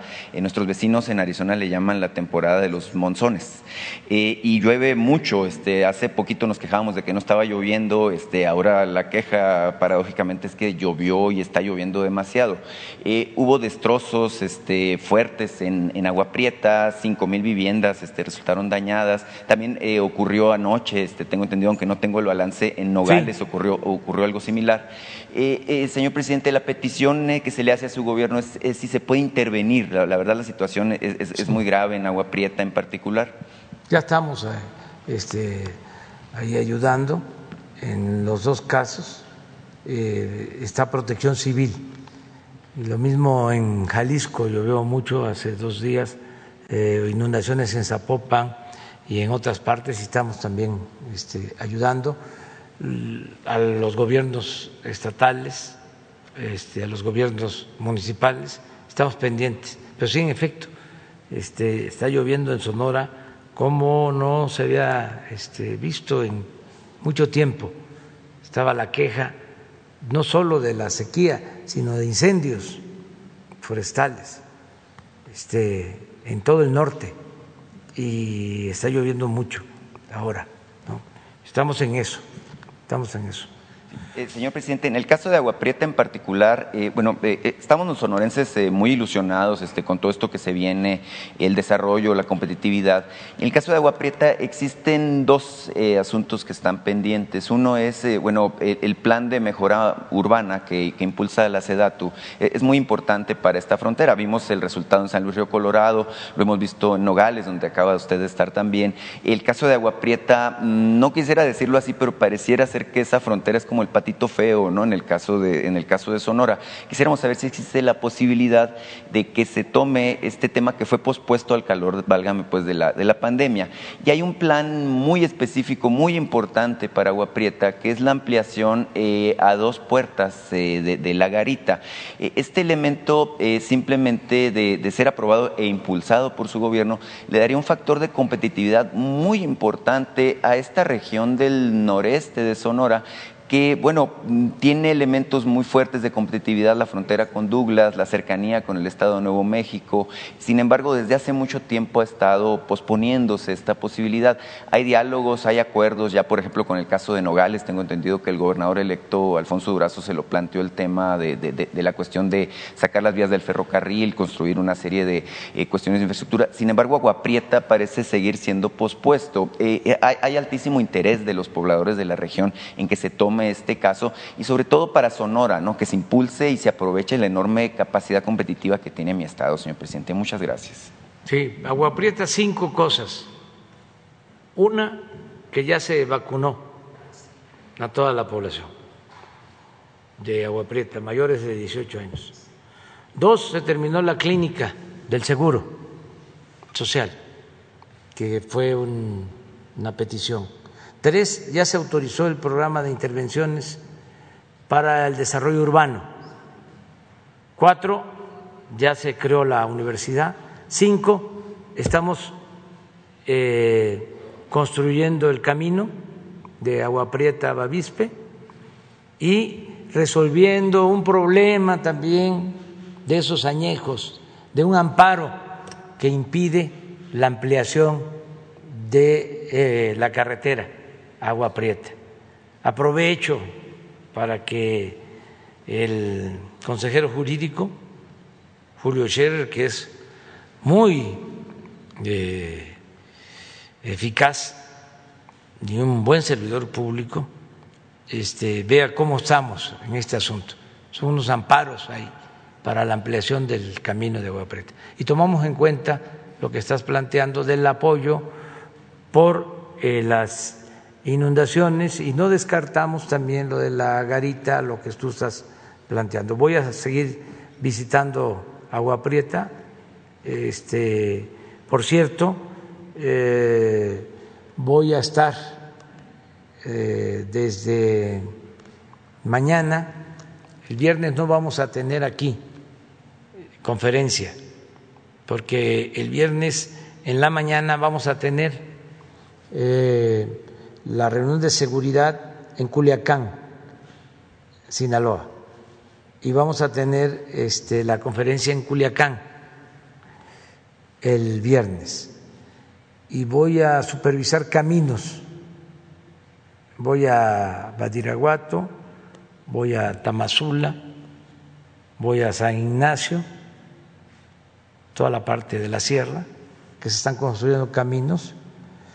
Eh, de Badiraguato a Guadalupe Calvo, el camino de Tamazula a Canelas, el camino de San Ignacio a Tayoltita, eh, dos caminos en la sierra de Nayarit, eh, al Nayar. Entonces voy el fin de semana eh, a Sinaloa Durango, Nayarit Y el lunes eh, la reunión de seguridad se va a llevar a cabo en Puerto Vallarta, en Jalisco, porque queremos ir allá.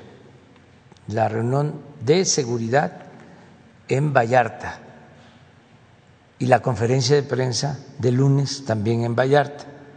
De modo que vamos a estar en conferencia mañana aquí y luego hasta el martes.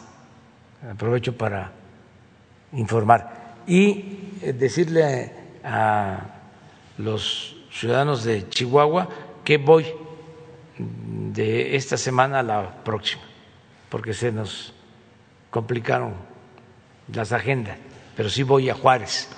Este, ya quedé, ya este, estamos organizando la gira para ir a Chihuahua de este fin de semana al que sigue. Voy a Chihuahua y voy a estar también en Colima para la eh, próxima y si es posible a Baja California Sur este, dentro de 15 días. Ese es el plan. Bueno, este, muchas gracias. Este, muchas gracias, Julio, por estar aquí. Hasta luego. Nos vemos mañana. Mañana.